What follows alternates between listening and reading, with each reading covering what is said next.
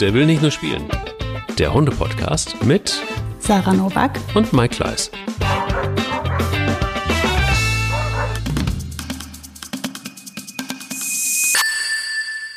Diese Folge wird dir präsentiert von Schnauzbärts Winterreise, dem Adventskalender für Menschen mit Hund. Schnauzbert hilft dir, das Schöne und Einzigartige in deinem Hundealltag in den Blick zu nehmen, mit mehr Achtsamkeit und Entspannung gemeinsam durch den Dezember.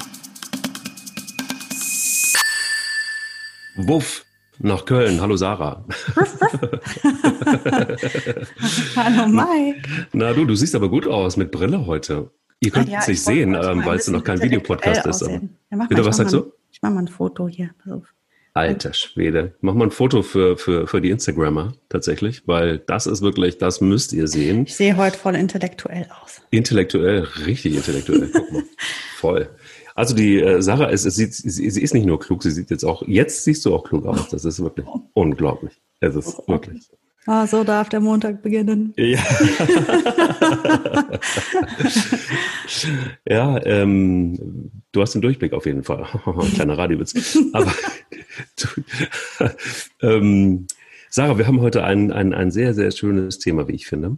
Mhm. Und auf die Fährte gebracht hat uns äh, die Instagram-Community, die nämlich gesagt haben, es wäre mal ganz schön, ähm, sie haben uns einige Beispiele aufgeschrieben, von ähm, Hunden, die ganz besondere Dinge erspüren können und was Hunde so mit ihrem Spürsinn so drauf haben, worauf sie uns hinweisen können. Wie sensibel sind eigentlich Hunde und worauf reagieren sie und was sind so Beispiele und was, worüber macht man sich vielleicht gar nicht so sehr Gedanken? Was können die alles? Wo sind sie uns vielleicht auch total überlegen und wie geht man damit um und was wollen sie uns eigentlich zeigen? Das soll so das große Thema heute sein, ein sehr achtsames und sehr sensibles Thema. Ich war erstaunt, weil wir einen Aufruf gemacht haben. Könnt mal gucken, wenn ihr wollt. Dann ähm, klingt euch gerne mit ein. Bei ähm, Der will nicht nur spielen gibt es auch als Instagram-Account. Und da stellen wir immer mal wieder Fragen, ähm, so nach dem Motto, was interessiert euch eigentlich? Und das haben wir gemacht mit einem Post. Ähm, und da habt ihr total cool reagiert und habt wirklich einfach auch viele, viele Fragen gestellt, die in diese Richtung gehen. Und deshalb haben wir gesagt, lass uns darüber mal sprechen heute, Sache. Ja, ein wunderschönes Thema, was so auch so vielschichtig wieder ist. Und übrigens sind wir sehr gelobt worden, danke dafür auch. Ähm, dass es, es gibt wirklich ähm, viele von euch, die den, den Podcast alle Folgen nochmal durchgehört haben, die regelmäßig hören, die ähm, tatsächlich auch den Hundemoment der Woche total feiern und uns ihren Hundemoment der Woche, ihren eigenen aufgeschrieben haben bei Instagram. Ähm, danke auch dafür und, und macht das gerne weiter. Also äh, kommentiert auch gerne fleißig und die an, also je besser ihr seid, desto besser ist natürlich auch dieser Hunde-Podcast. Und äh, eure Hundemomente der Woche streut sie gerne mit ein. Wie war deiner? Ähm, meiner war eigentlich, als wir, wir waren jetzt ja irgendwie erst im Urlaub gewesen und dann der turbulente Alltag und wir waren halt total lang nicht mehr bei meinen Schwiegereltern, wo ja Molly wohnt. Molly äh, Schrägstrich Boogies Best Friend hier in Köln.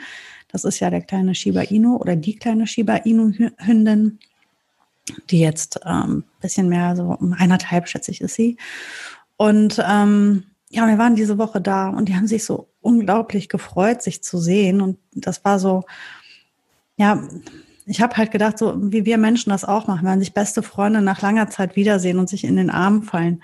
So in etwa war das da auch, nur dass das Größenverhältnis immer noch schwierig ist. Molly ist ja, passt ja einmal unter Boogie unten durch und äh, aber Molly hat halt, äh, weiß das, glaube ich, nicht. Die, ähm, die kommt total gut mit dieser rauen, groben Art von Boogie zurecht. Boogie gibt sich unglaublich Mühe, also versucht wirklich, sich da anzupassen, was ihr, ja, ich finde, für ihre Verhältnisse ganz gut gelingt liegt jetzt ein bisschen im Auge des Betrachters. Ähm, auf jeden Fall war das mein Hundemoment der Woche, weil ich das einfach so herzlich fand, wie die sich quasi in die Arme gefallen sind und sich geküsst haben und gespielt haben. Das war sehr schön. Und okay. deiner? Meiner ging in Richtung, wie sensibel sind eigentlich Hunde und auch untereinander tatsächlich. Ich hatte die Situation, dass äh, bei uns war Impfzeit. Hm. Und ähm, wie man das da so weiß, einige Hunde packen das ganz gut weg, andere Hunde eben nicht so besonders. Und äh, bei Spanier ist es so, dass je älter sie wird, desto schlechter wird das mit ihrer Impferei beziehungsweise der Verträglichkeit. Und ähm, sie hat wirklich jetzt dieses Mal, boah, richtig gelitten. Also die war nach der Impfung war die echt platt, zwei Tage. Und hm. dann ist aufgefallen, dass sie auch nicht mehr so richtig gut gehen kann nach der Impfung. Und ich dachte so, das ist aber echt alles komisch.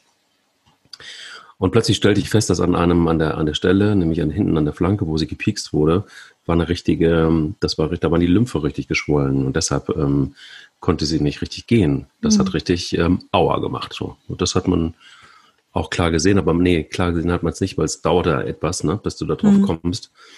Und ähm, genau, und das, ähm, und ihr ging es nicht richtig gut. Und Bilbo hatte jetzt in der letzten Zeit sehr viel mit Pelle zu tun, weil die beiden einfach irgendwie ähm, sehr viel miteinander spielen und sehr gut miteinander sind. Und so hatte Spanja, das war ja auch eigentlich der Plan, so ein bisschen ihre Ruhe. Und äh, an dem Tag, als es Spanja wirklich besonders schlecht ging, ähm, war Bilbo nicht mehr von ihrer Seite zu kriegen. Und er ähm, leckte sie die ganze Zeit an der Schnauze und er ähm, kümmerte sich um sie und war wirklich, ähm, da musste Pelle auch wirklich zurückstecken. Und so zu sehen, wie, ähm, egal in welcher Situation und wie egal, egal wie neu eine neue Rudelsituation ist und wie spannend sie auch für ihn ist, es ist auf jeden Fall so, dass er immer irgendwie den Blick ähm, ja, auf sein Mädchen hat und guckt, dass es ihr gut geht. Und das war für mich eigentlich so ein Moment, der, der mir wieder gezeigt hat, ähm, ähm, ja, nicht nur wir sind da sensibel für, sondern eben auch die Hunde unter sich. Und das war, mhm. war ganz, ganz toll wieder zu sehen, ähm, wo man auch merkt, so, okay, ähm, egal was passiert, aber am Ende ähm, merken sie doch, wenn irgendwas. Und das ist, und, und zwar auch sehr direkt und, und, und reagieren dann auch dementsprechend. Mag ich sehr, solche Hundemomente der Woche. Klingen auch super schön. ja. Es gibt da eine, ähm, können wir direkt einklinken, genau dort eigentlich ähm, gibt es ein, ähm, eine Frage von Geiger Christoph, Christoph Geiger bei Instagram. Und äh, der fragt, können Hunde spüren, ob Menschen krank sind? Hintergrund, seit meine Frau eine, ähm, äh, seit meine Frau Lungenkrank, eine, eine Lungenkrankheit hat so und ähm, auf einen Sauerstoffkonzentrator angewiesen ist, ist unsere Momo voll auf meine Frau fixiert. Sie achtet darauf, dass sie ihre Nasenbrille aufhat und wenn jemand in die Nähe des Sauerstoffschlauchs kommt, geht sie sofort dazwischen. Das geht so weit, dass wenn meine Frau zwischenzeitlich die Nasenbrille abnimmt und äh, vergisst sie wieder rechtzeitig aufzusetzen, bemerkt die kleine Momo noch vor meiner Frau, dass der Sauerstoffgehalt im Blut zu weit abgesackt ist und sie stupst dann den Schlauch mit ihrer Schnauze an, um meiner Frau zu sagen, sie soll sie wieder aufsetzen. Woher weiß sie, dass der Sauerstoffschlauch so wichtig für meine Frau ist? Ähm, es hat ihr doch niemand beigebracht. Krasse Geschichte. Eine sehr krasse Geschichte, wie man sie so, so oft hört. Ähm, das ist ja wirklich eine der großen Stärken der Hunde sie riechen Dinge, die wir uns gar nicht vorstellen können. Und ähm, jetzt weiß ich nicht genau, wie das mit dem Sauerstoffgehalt im Blut ist oder ob das ein parallel laufender chemischer Prozess ist, den der Hund da riecht, definitiv. Aber riecht der das wahrscheinlich, sonst würde er ja nicht reagieren können. Also das ähm, jetzt in diesem speziellen Fall weiß ich nicht genau, wie es funktioniert, aber der Hund wird da irgendwie eben etwas riechen und ähm, wird dann auch schon längst verstanden haben, die gucken ja, die beobachten uns ja den lieben langen Tag und die beobachten natürlich auch die Handlungsketten.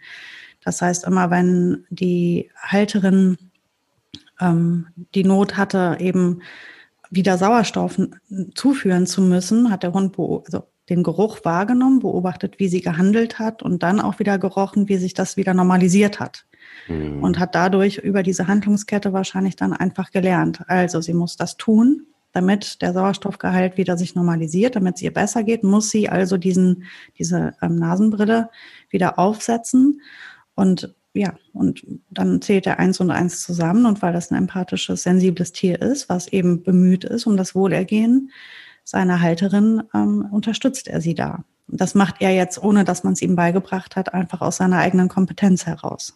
Das wäre jetzt so meine, meine ähm, so, so erschließt sich mir das jetzt aus dem Erzählten.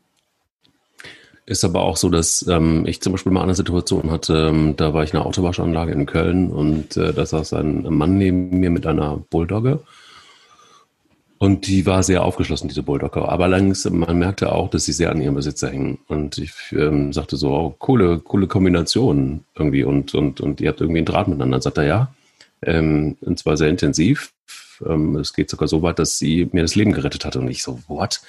Und dann sagte ja, ähm, vor äh, zwei Jahren war es so, dass ähm, der Hund irgendwie verstärkt irgendwie an einzelnen Körperteilen von mir rumschnüffelte.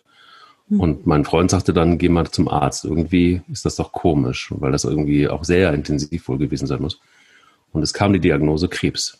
Ähm, und äh, das bedeutet, dass dieser Hund muss wohl tatsächlich irgendwas gerochen haben. Der Krebs konnte geheilt werden ähm, und, ähm, und, und, und kam auch nicht mehr wieder. Dann auch noch mal kurz recherchiert ähm, und dieser Mensch, ich hatte mir seinen Namen gesagt, ähm, hatte mir dann auch so ein bisschen was erzählt von von, äh, von, von Tele äh, Quatsch, nicht von Telefon, von Fernsehauftritten. Und tatsächlich war das so, dass der ähm, tatsächlich auch bei, bei, glaube bei Stern TV gewesen war und bei einzelnen, einzelnen, einzelnen Formaten und hat die Geschichte erzählt, auch mit Bestätigung der Ärzte. Ähm, auch so eine Geschichte, die in diese Richtung geht. Mhm. Ähm, hat es schon ganz viele von gegeben. Das ist halt wirklich das, was warum man auch so ein bisschen aufmerksam dafür sein muss, welche Signale die Hunde senden, weil manchmal können sie uns tatsächlich ganz wichtige Informationen liefern. Die sind so sensibel für sowas. Und ähm, es ist ja nicht ohne Grund so, dass wir super viele Assistenzhunde haben, die Menschen mit bestimmten Erkrankungen begleiten können und die regelmäßig das Leben der Menschen retten. Sei das bei Diabetikern, sei das bei ähm, Menschen mit ähm, Autoimmunerkrankungen teilweise auch. Ähm, also es sind so viele, ähm, oder Autismus ist auch sowas, wo äh, ein Hund spürt, wenn ein Mensch Unterstützung braucht, obwohl es jetzt nicht biochemisch ist. Also er riecht das nicht, sondern er beobachtet den Menschen, er spürt, wie zum Beispiel, ja, insofern riecht er es dann wieder doch, vielleicht der Adrenalinpegel sich verändert beim Menschen. Also sie sind so sensibel für alles, für unsere Gestik, unsere Mimik, unsere Atmung, Atmung, unser Herzrasen, sie spüren, wenn wir Angst haben, sie spüren all das. Und ähm, weil sie so empathisch und sozial sind, machen sie da was draus. Also sie nehmen es ja nicht einfach nur stumpf wahr, sondern sie schlussfolgern und reagieren dann auch. Und deswegen ist das gar nicht verkehrt, wenn man da mal ein bisschen ähm, sensibel, selber sensibel für wird, den Hund halt als solchen dann auch zu lesen und wahrzunehmen. Das heißt nicht, dass jedes Mal, wenn ein Hund an einem riecht, da was sein muss. Aber so wie das eben beschrieben wurde, wenn das dann so vermehrt ist und auffällig wird und komisch ist, dann ist es gar nicht verkehrt, mal zum Arzt zu gehen. Da haben schon einige Hunde Leben gerettet mit.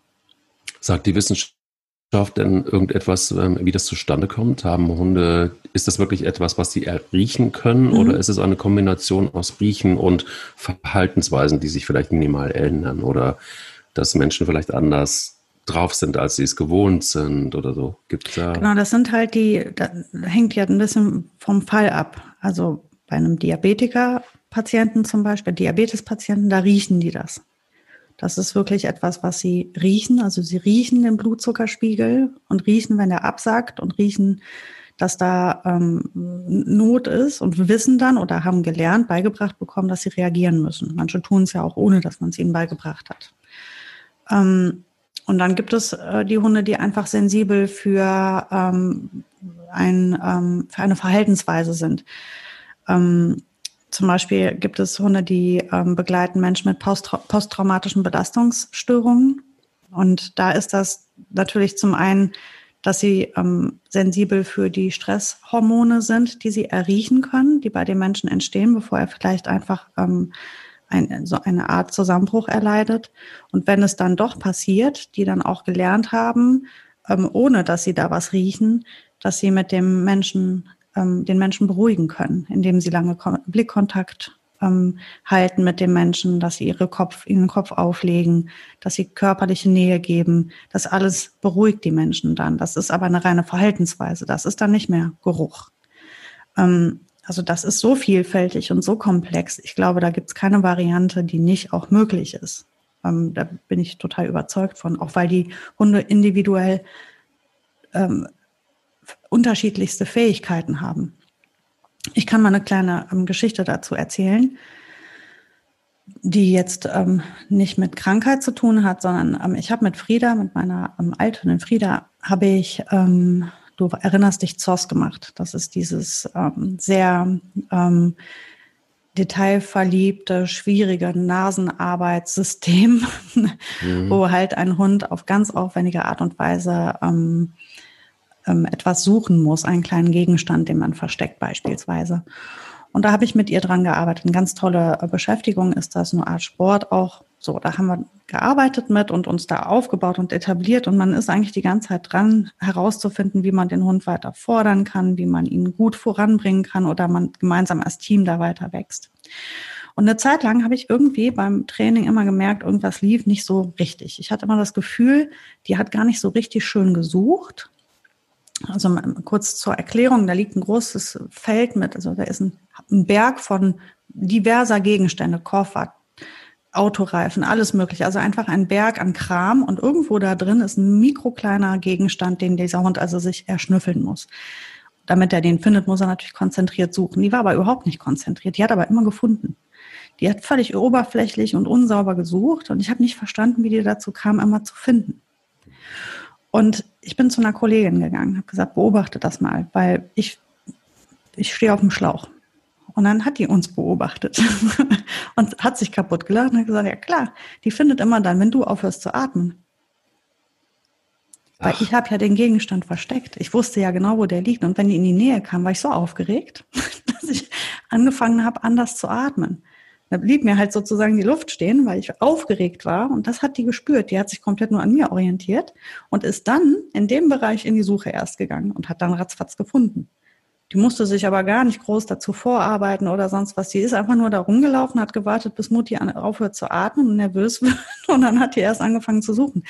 Aber das hat die so, auch das war jetzt nicht so, dass die mich dabei angeguckt hat. Das war halt, man musste das schon sehr genau hingucken und beobachten ähm, um herauszufinden, wie, wie das funktioniert dann. Aber wie sensibel die war und welche Schlussfolgerung aus den vorigen Trainingseinheiten sie gezogen hat. Also immer kurz bevor sie gefunden hat, hat die gemerkt, dass ich angefangen habe, ähm, ja anders zu atmen.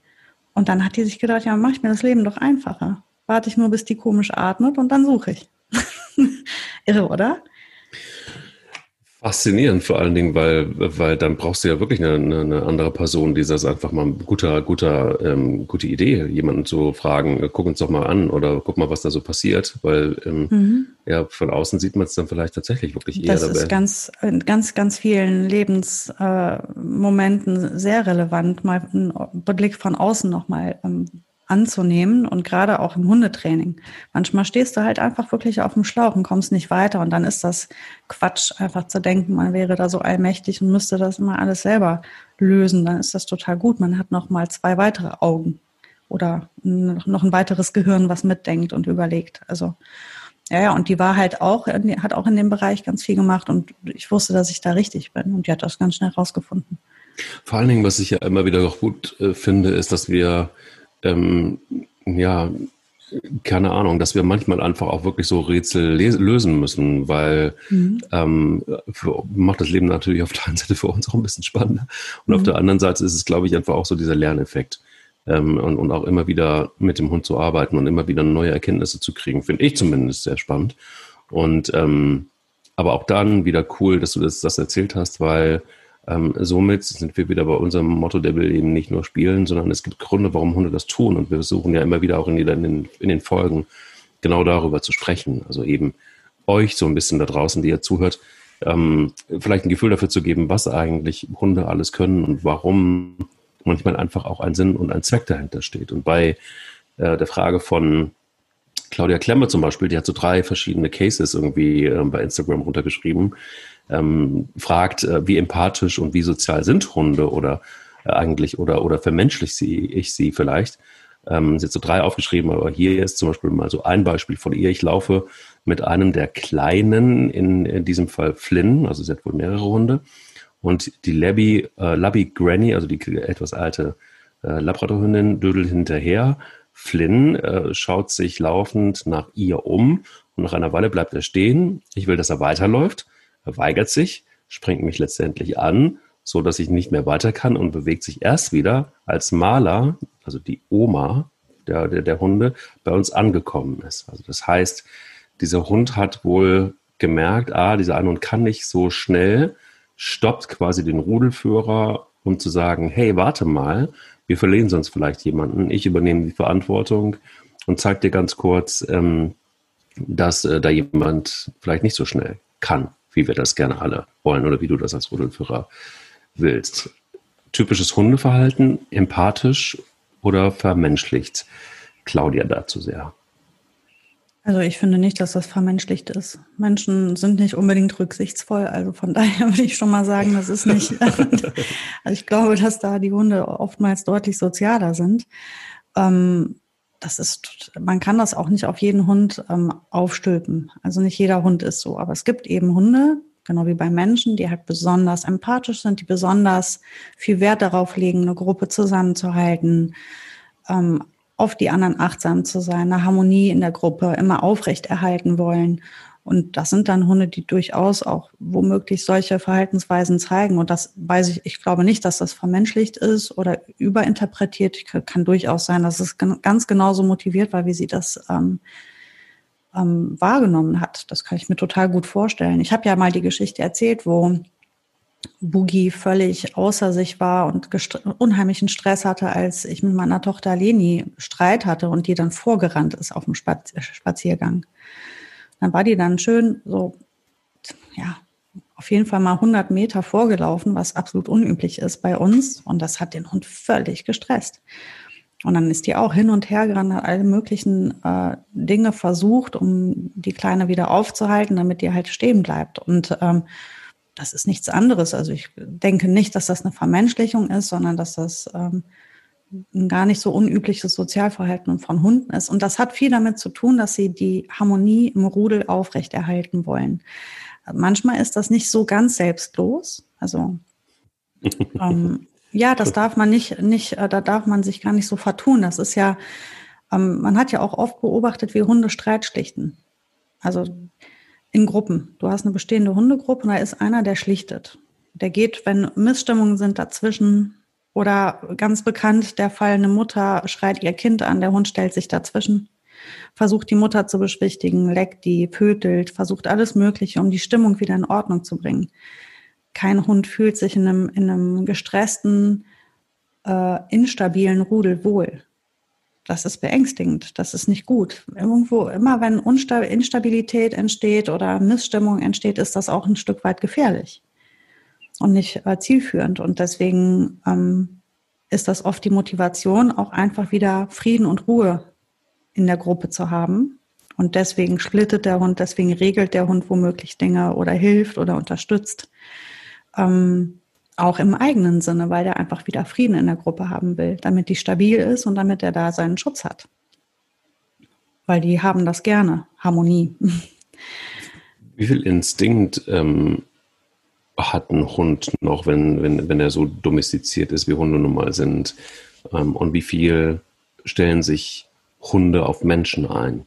Hast du da irgendwie so ein, so ein Gefühl für? Weil manchmal ja, das denke ist ein Gefühl. Also ich kann das nicht, ähm, ich kann das nicht wissenschaftlich fundiert sagen. Das ist, ähm, ich glaube, das wäre auch vermessen, wenn das überhaupt irgendwer macht, ähm, weil das abhängt von dem Hund, das hängt ab von der Rasse, das hängt ab von so vielen Parametern. Das finde ich schwierig, das zu pauschalisieren. Aber ich glaube, dass die Domestikation hat ja nicht ähm, aus einem, also einem, einem Wolf einfach nur die Instinkte weggenommen, sondern hat einfach nur bestimmte ähm, Eigenschaften immer wieder potenziert. Das ist ja Domestikation gewesen. Also Dinge, die wir nicht gut gebrauchen konnten, haben wir versucht, ähm, ja, nicht aussterben, sondern möglichst wegzubekommen und Dinge, die wir besonders nutz, äh, die für uns nutzvoll waren oder ähm, sinnig waren, haben wir versucht zu potenzieren. Und das ist abhängig natürlich dann auch nochmal von den Rassen und so weiter. Aber das heißt, der domestizierte Hund, das ist immer ein Hund, der ähm, oder der Hund ist über die Domestikation uns sehr, sehr nahe gerückt, weil natürlich immer nur Hunde für die Fortpflanzung genutzt wurden, die natürlich mit den Menschen irgendwie kooperieren wollten und die ähm, eben in irgendeiner Art und Weise nah am Menschen waren und ihm irgendwas gebracht haben. Und deswegen sind die so nah an uns, weil wir ja auch immer nur die genommen haben, die da wirklich gut zu uns gepasst haben. Also das spreche ich auch noch wirklich von vor langer, langer Zeit. Und jetzt inzwischen, wenn man sich natürlich die Rassenvielfalt anguckt, ist da nicht mehr viel auf Wesen ge geachtet worden. Da wird viel mehr ähm, auf Optik oder wie kann man den Hund nutzen für Mhm. Punkt, Punkt, Punkt, was immer man halt eben vorhat mit dem Hund. Mhm. Aber im Ursprung, als der Hund domestiziert wurde, wurde einfach in erster Linie geguckt, wer passt gut zum Menschen. Wer ist förderlich für den Menschen? Da wurde nicht geguckt, ob der grün, gelb oder blau ist, sondern einfach ähm, beißt der, Ähm, ist der folgsam? Ist der gelehrig? Ist der ängstlich oder eher mutig? Auf diese Dinge wurde geachtet. Und so ist das, also ich glaube nicht, dass die Instinkte einfach weg sind, sondern äh, man hat einfach gewisse ähm, Verhaltensweisen potenziert oder gewisse Stärken, die, die uns entgegenkamen, die hat man halt ausgewählt und wieder verpaart, um sie nochmal zu, zu stärken und stärker zu machen in dem Hund. Das ist schwer zu erklären, aber ich glaube, ähm, Instinkt ist noch ganz, ganz viel da und viele Dinge passieren instinktiv bei den Hunden. Und ich glaube, ähm, aufgrund der Domestikation ist der Hund besonders nah am Menschen, weil genau darauf haben wir ja Wert gelegt. Was ich faszinierend finde, ist, dass es immer wieder auch in Situationen, in denen wir gar nicht so richtig na, darauf gefasst sind, dass jetzt ein, ein Hund reagiert, auch sensibel reagiert, ähm, dass es oftmals genau dann passiert. Ich hatte heute Morgen zum Beispiel eine Situation, dass ähm, wir rausgegangen sind und alle Hunde waren total unruhig, vor allen Dingen Pelle war total unruhig. Nun ist es ein Hund, das habe ich jetzt mittlerweile dann doch über die wenigen Wochen gelernt, der super sensibel ist für ganz viele Situationen. Und seine Nase ging die ganze Zeit nach oben und die ganze Zeit nach oben und er rannte quer übers Feld und wieder zurück. Etwas, was er selten macht übrigens, dass er wirklich die, Nase am Boden hat und völlig aufgeregt durch die Gegend schnippert. Und dann ähm, rannte er in eine Richtung ähm, und dann äh, merkte ich auch, irgendwas ist anders. Und ähm, er fing auch schon äh, ja, sehr schnell an zu bellen. Und ich sah unten etwas weiter weg ein Campingmobil, das dort geparkt war und wo Menschen einfach campten. Ähm, und dann gingen wir weiter und er, er lief, er war auch nicht abzubringen davon. Ähm, auch mit den leckersten Leckilis übrigens nicht mehr. Ähm, was für ihn wirklich schon einfach auch sehr selten ist, wie du weißt. Ja, ich, ich habe gerade schon, hui. ja, ja. Und er rannte wirklich ähm, am Wasser entlang dann zu diesem, zu diesem Wagen und verbellte diesen Wagen. Ich habe ihn dann ein paar Mal zurückgerufen und dann funktionierte es auch und dann kriegte er sein Leckerli und er war froh, dass ich welche dabei hatte. Insofern hat dann der Rückruf dann irgendwann doch funktioniert. Aber es war schon krass, ne? also weil du einfach wirklich sehr, sehr war. Das ist ja erstmal eine Kiste aus Metall und wo Menschen drin mhm. sind, vielleicht im besten Fall. Aber trotzdem schon sehr, sehr, sehr weit ähm, im Voraus diese Signale gegeben hat. Und das hat eben schlicht und ergreifend, ähm, da merkst du einfach, wie, wie viel die drauf haben. Ich habe es mhm. lange noch nicht gesehen. Er hat es gerochen. Und wahrscheinlich auch wegen der Menschen da drin, weil, also du kannst dir gar nicht vorstellen, ich will es jetzt, es, es klingt jetzt gemein, aber wir Menschen stinken zum Himmel. Also für einen Hund sind wir geruchlich. Ich hatte gerade erst geduscht, hör doch auf. ja, aber dann ist es vielleicht auch genau das Shampoo oder das Duschgel oder was wir uns sonst alles an den Körper dran schmieren, was für die Hunde unfassbar intensiv riecht. Ich habe mir immer überlegt, wie könnte ich denn den Menschen erklären, wie ein Hund riecht? Das ist nicht in Worte zu fassen. Sie riechen noch besser, als wir sehen. Also das, was du siehst, du siehst ja ein Stück Holz sie äh, riechen, was für ein Holz das ist, wie alt es ist, wie lang es da liegt, ob da schon mal einer draufgepullert hat oder nicht. Die haben noch tausend Informationen zu dem Holz. Du siehst nur das Holz. Und riechen tust du es schon mal gar nicht. Also was die riechen, das können wir uns gar nicht vorstellen. Die riechen nicht nur einfach eine Frau, die vor einem steht, die riechen, wie alt die ist, ob sie gesund oder nicht ist, ob sie gerade ihre Periode hat, ob sie gerade Angst hat oder nicht, ob sie schon gegessen hat und wenn ja, was sie gegessen hat. Ist das so? Auch und sie das? riechen, ja, ja, ja, klar, weil sie aus dem Mund danach riecht wahrscheinlich oder ähm, etwas ausschwitzt. Ne? Also wir bekanntlich auch, je nachdem, was wir essen, schwitzen wir ja auch gewisse Dinge wieder aus. Ähm, oder wenn der Vorabend sehr alkoholintensiv war, auch das wird am nächsten Tag ausgeschwitzt. Auch das riecht der Hund. Der Hund riecht einfach alles. Der riecht einfach alles. Und man hat ja auch da schon gestaunt, die, die riechen ja unter Bergen von Schnee Menschen. Die riechen, ähm, ein, die können einen Menschen Tage nachdem er verschwunden ist, noch irgendwo riechen. Sie riechen auf eine so intensive Art und Weise. Also der Geruchssinn ist so, ist für uns nicht zu greifen. Also ich versuche, ich habe so oft versucht, mir dann irgendwie das in einem Bild zu beschreiben, aber kann man gar nicht, weil das so vielfältig ist. Das ist so, als würden die das, was wir sehen, noch, und dann stehen da Hunderttausende noch von Informationen auf dem Gegenstand oder auf der Person. Das ist unfassbar. Also sehr, sie, sie riechen noch viel besser, als wir sehen können. Und das finde ich, ist schon super krass. Und das heißt, der hat, Pelle hat wahrscheinlich schon auf Kilometer gerochen. Heute riecht's hier anders. Es sind irgendwo Menschen unterwegs. Vielleicht haben die gerade was gekocht in ihrem Camper. Vielleicht äh, waren da andere Hunde oder Tiere oder Kinder oder irgendwas, was ihn noch interessiert hat, warum ihn das besonders ähm, interessiert hat, dass da diese anderen Menschen, also auf jeden Fall hatte er wahrscheinlich schon so viele Informationen über diese Menschen, die da hinten standen. Die hast du jetzt immer noch nicht, weil die konnte man gar nicht sehen. Und der wusste wahrscheinlich, dass sie auch am Frühstücken sind. Also all das riecht er. Und das riecht er noch einen Kilometer, bevor du es siehst, so ungefähr. Das ist so verrückt, ich weiß, aber so ist es halt. Das ist genau, und das ist, das ist wirklich bewiesen, wie unglaublich gut die riechen. Und dann kommen nochmal die Informationen dazu, die sie dann auch visuell noch mit dazu kriegen. Ne? Also mhm, ich finde genau. Find das tatsächlich einfach auch ähm, manchmal, und jetzt wird's ganz verrückt, also das ist das, was ich jetzt wieder gerade erlebt habe, bevor der Hund ähm, reagiert, vermute ich, dass der Hund so reagiert, wie er reagiert. Und zwar gab es eine Situation vor nicht allzu langer Zeit, ähm, da wollte ich was von Pelle und ich wusste, wenn ich das jetzt einfordere, und zwar wenn ich in die Küche gehe und ihn zu mir rufe, wird er checken, was ich von ihm will, wird eine Vollbremse machen und wird zurückgehen. Hm, also ging ich in die Küche und ich dachte, oh Mann, okay, ich probiere es. Habe ihn gerufen, der Hund kommt, macht eine Vollbremsung, als er mich sah, drehte sich um und ging. Was wolltest du von dem? Bürsten. nee, nee, ich wollte, ich wollte einfach nur, dass er, ähm, dass er, wie war das denn? Ah, genau, ich wollte, ich wollte, dass er ähm, von Swander weggeht, damit sie in Ruhe ihren Knochen fressen kann. Das wollte Ach, du wolltest ihn wahrscheinlich nur, wegsperren genau. oder so? Ich, nee, nicht wegsperren. Ich wollte ihn ja. einfach nur auffordern, da wegzugehen. Und ich wollte, dass er mir folgt, damit er sie in Ruhe lässt und damit ich dann ihn belohnen kann, dass er zu mir kommt, dass ich dann, dann hätte ich mich mit ihm beschäftigt und so, ne? Mhm. Aber das wollte, also das hatte er alles komplett irgendwie ganz klar für sich, dass, mhm. äh, oder ich habe es vorher schon gesendet, pass mal auf, Pelle, ich gehe jetzt in die Küche, ich will dann was von dir, sei gefasst drauf. Vielleicht habe ich das auch rausgestrahlt, keine Ahnung, wer weiß es. Ja, Man wird ja so ein bisschen paranoid dann, ne?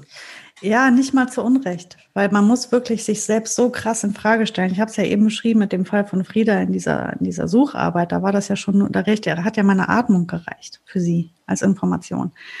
Ähm, man darf halt nicht vergessen und unterschätzen, dass die Hunde uns den ganzen Tag beobachten. Ich, das ist, das, ähm, die sind von morgens bis abends bei uns in der Lehre. Und was studieren die?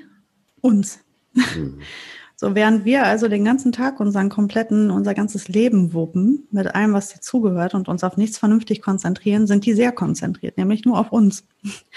Und wenn der Hund im Büro neben dir liegt oder du bist am Kochen und der liegt da irgendwo und guckt dich an oder be der beobachtet dich einfach den ganzen Tag und der kennt dich besser, als du dich selber kennst. Also bei mir ist das definitiv so. Ich bin nicht sehr sensibel für mich selber gewesen, durch meine Hunde musste ich es werden, weil ich, ähm, die haben mich sonst immer ausgetrickst. Aber ähm, ja, spätestens, wenn du einen super sensiblen Hund hast, der vielleicht wirklich ähm, auch, ich sage jetzt mal, Probleme macht oder wo die Zusammenarbeit schwieriger sich gestaltet oder intensiv ist, dann spätestens dann musst du halt wirklich sehr reflektiert sein, weil der wird dir sonst immer wieder eine lange Nase machen. Und ähm, das habe ich so oft gehabt jetzt mit meinen Hunden, weil ich ja auch immer meine ähm, da die, die besonders, äh, ich sag mal, aufwendigen Hunde mir rauszupicken, ähm, dass ich inzwischen sehr reflektiert für mich selber bin und genau weiß, wie ich mich fühle und wie meine Stimmungen sind und was ich ausstrahle. Das führt natürlich dazu, dass ich jetzt die ganze Zeit nur noch mit so einem Pokerface in der Gegend rumlaufe. Natürlich. Man sieht es auch.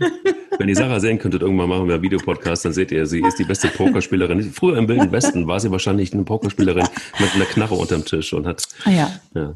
Ja, also wie gesagt, ich, man muss wirklich achtsam sein. Die, die haben ratzfatz alles raus. Die sind total sensibel. Und wenn sie, sie sich für uns interessieren, dann äh, werden die äh, uns ratzfatz auch ähm, lesen lernen. Ja, was daher. Auch, ja. Was, ja, was aber auch gut ist, weil mir ist zum Beispiel aufgefallen, dass ähm, Pelle relativ lange gebraucht hat, um zu verstehen, der tut nichts. Der mhm. will nicht nur spielen, der tut auch wirklich nichts, der Typ. Ähm, ich habe fast, was ich nicht an, was ich überhaupt nicht total lame eigentlich, was ich überhaupt nicht auf dem Zettel hatte, war, vielleicht hat der kleine Kerl im Tierheim mit den Pflegern, also mit den Männern, nicht unbedingt die beste Erfahrung gemacht. Weil mir aufgefallen ist, dass er jetzt gerade erst, wo er es abgestellt hat, fällt es mir auf, dass er viel zugewandter ist, dass er irgendwann ist bei ihm, wie das ja so oft ist, der Groschen gefallen. Ähm, okay, der Typ ist wirklich okay. Der will wirklich was Gutes. Der ist nicht, ich muss nicht aufpassen. Ich muss auch nicht super unterwürfig sein die ganze Zeit. Ich habe das jetzt ein paar Mal probiert. Ich habe ein paar Mal irgendwie in die Luft gestrollt und auf den Teppich und überall hin vor Unterwürfigkeit. Aber es ist mir nie was passiert. Also irgendwie brauchte er relativ viele Wiederholungen, um zu checken, ich muss gar nicht unterwürfig sein, weil selbst wenn ich es bin, es passiert einfach, es passiert mir gar nichts. Ähm, spätestens dann, wenn er mit so einem langen Knochen kam und ich versucht habe, mit ihm zu, zu spielen, hat er gepinkelt. Weil er einfach den Knochen dann auch sofort abgegeben hat. Mhm. Und jetzt ist es so, dass er mit mir eher damit spielen will. Und er ist gut gelaunt und er kommt und er von, von sich aus und es passiert ungefähr gar nichts.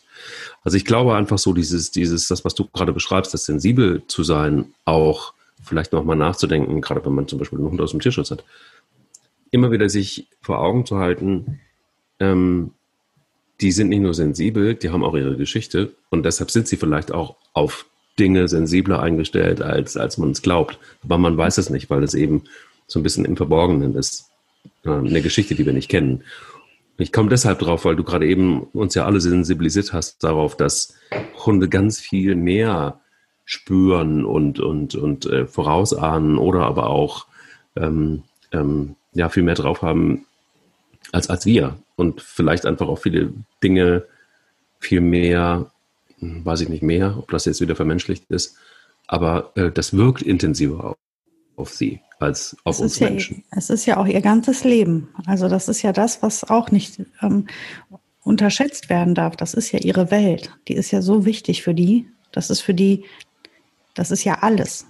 Und wenn im Rudel eine Disharmonie ist oder wenn dein Halter, deine Nummer eins in deinem Leben, der, der dich auch komplett versorgt, der Ressource für alles ist, wenn der irgendwas hat oder irgendwas nicht stimmt, dann ist das für dich lebensnotwendig, sensibel für den zu sein und zu reagieren und vielleicht auch zu unterstützen.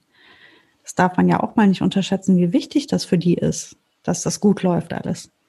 Und ähm, um nochmal kurz auf Pelle zurückzukommen, ähm, und damit auf alle Tierschutzhunde und auf alle Hunde, die nicht direkt in euren Schoß reingeboren wurden, was ja wahrscheinlich der Fall sein wird, ist, ähm, jeder Hund hat über eine gewisse Zeit irgendwas erlebt, gelernt oder sonst was. Und wie bei uns Menschen auch, löschen sich solche Sachen nicht ratzfatz raus. Du kannst nicht beispielsweise einen Hund, der vielleicht vier ist oder so, aus dem Tierschutz holen. Und da ist es auch völlig irrelevant, wie lange der vorher im Heim war oder auf der Straße oder in irgendeiner anderen Familie. Er hat vier Jahre lang auf eine bestimmte Art und Weise Dinge erlebt und gelebt. Und der kann nicht innerhalb von zwei, drei, vier, fünf Wochen all das über Bord werfen.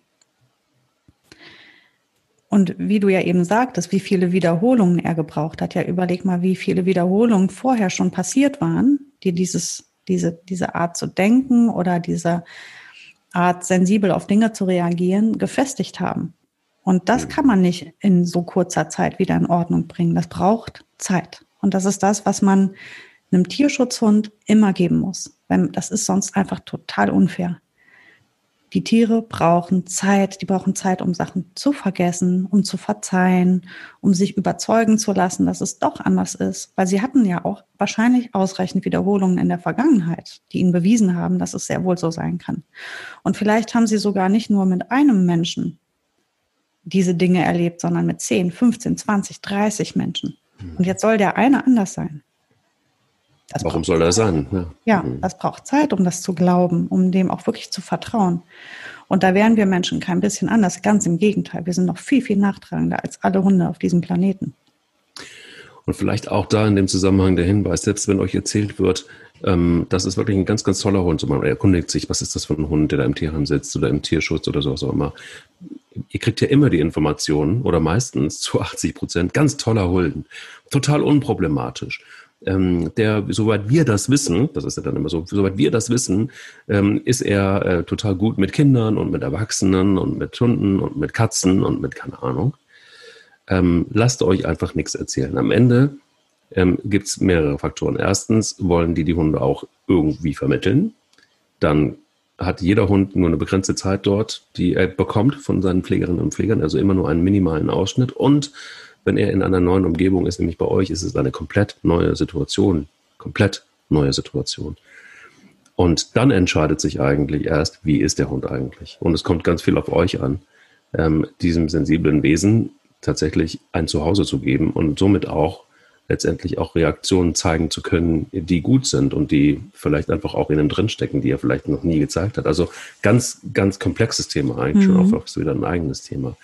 Ähm, aber das vergisst man immer, dass man eben, dass die Bewertung eines Menschen dort stattgefunden hat und ähm, das kann stimmen, muss aber nicht unbedingt, weil da im Zweifel auch 500 Hunde in so einem Tierheim sitzen. Genau, ich würde den Leuten da gar nicht mal unterstellen, dass sie da was beschönigen. Die können es nur einfach überhaupt nicht einschätzen. Wie denn? Also wie sollen die denn einschätzen, wie der nach der Reise nach Deutschland, wenn er hier in deiner Wohnung in Köln City äh, oder sonst wo, ist ja egal, ähm, ankommt? Dann, und das können die, wie sollen die das denn einschätzen? Dieser Hund lebt wahrscheinlich mit irgendwas so wie zwischen 10 und 250 anderen Hunden ähm, zusammen. Der zeigt ein ganz anderes Verhalten. Ja. Und dann kann das durchaus sein, dass das genauso wie, wie Sie ihn beschreiben auch absolut stimmt. Nur wenn er hier ankommt, sieht die Welt wieder anders aus. Genau wie du gesagt hast. Deswegen sind das, man muss sich immer auf alles einstellen und auch offen dafür sein. Und ähm, ansonsten sollte man nicht blind adoptieren, sondern immer den Hund erst kennenlernen, vielleicht auch Pflegestelle sein oder so. Thema Sensibilität und ähm, Spürsinn und was Hunde wirklich so drauf haben. Ähm, vielleicht auch nochmal ein eigenes Thema, aber mhm. trotzdem, ähm, wenn Hunde als Therapiehunde eingesetzt würden, zum Beispiel für Menschen mit Depressionen oder Blindenhunde oder you name it, Trümmerhunde oder keine Ahnung, ähm, ist es dann immer so, dass, dass, äh, dass das ein, ein, ein langes Training ist oder ist es so, dass ähm, das relativ schnell passiert, weil man einfach nur die Instinkte der Hunde äh, nimmt, sie sich zu eigen macht und äh, gibt es da Rassen, die besonders geeignet sind oder kann das eigentlich fast jeder Hund, wenn er die Ausbildung bekommt? Also ich glaube, das ist eine, eine äh, Summe aus all den Faktoren, die du gerade aufgezählt hast. Ähm, zum einen ähm, kann das wirklich absolut jeder Hund werden, wenn er das Potenzial mitbringt. Es gibt Rassen, die beliebt sind dafür, ähm, da, da genutzt zu werden weil sie ähm, als besonders sensibel äh, gelten, als besonders gelehrig und ruhig und konzentriert und arbeitsliebend. Und dann ähm, eignen die sich halt augenscheinlich direkt mehr. Aber es kann jeder Hund leisten grundsätzlich, wenn er dieses Potenzial mitbringt. Da ist das egal, ob das eine Bordeaux-Dogge oder ein Chihuahua oder sonst was ist. Das andere ist, es ist ein Training, weil ähm, wenn der Hund erstmal nur die Information hat, weil er etwas gerochen hat oder gespürt hat oder gesehen hat, dann muss er ja erstmal wissen, wie er damit als nächstes dann umgeht. Da gibt man ihm dann in einem Training was an die Hand. Was tust du denn, wenn du riechst, dass der Blutzuckerspiegel sinkt? Was für Optionen hast du? Reagierst du? Oder bei einem Menschen mit einer Depression, wie kannst du ihn unterstützen? Das sind ja jetzt Assistenzhunde, von denen wir sprechen. Und das mhm. sind Hunde, die ein unfassbares Gehorsam haben und die sehr, sehr viel gelernt haben und die arbeiten. Das ist richtig Arbeit. Und das machen sie, ähm, das kannst du einem Hund nicht aufzwingen. Der bringt da eine Lust und ein Potenzial für mit, sonst wirst du mit dem keine, keinen Krieg gewinnen.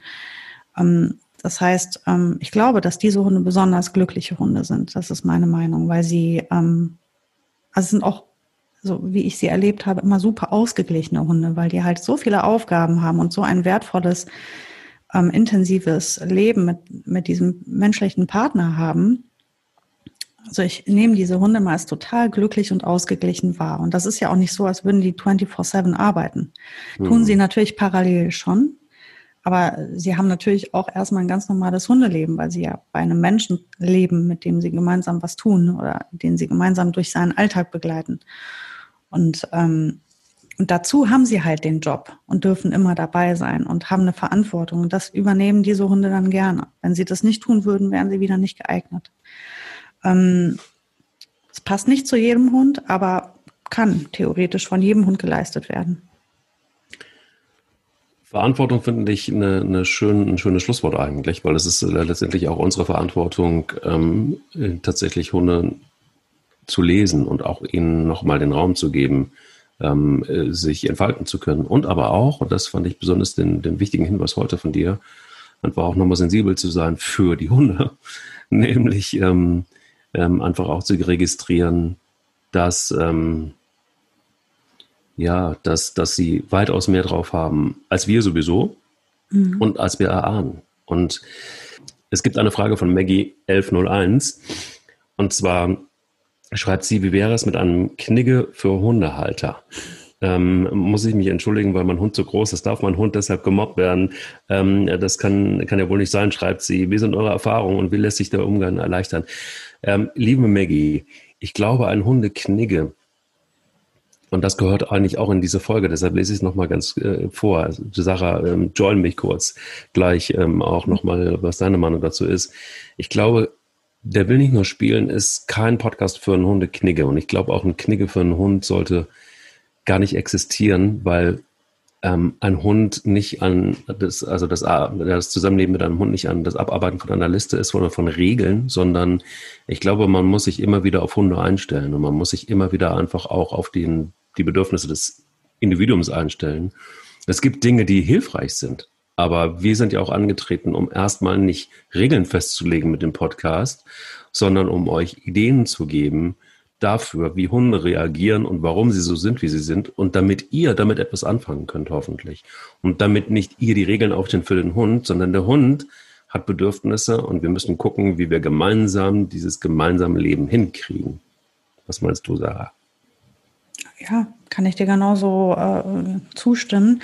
Ähm, ich glaube, vielleicht, ich weiß nicht, wie es motiviert war, ähm, die Frage mit dem Hundeknigge. Also vielleicht meinte sie auch vielmehr einen Hundehalterknigge.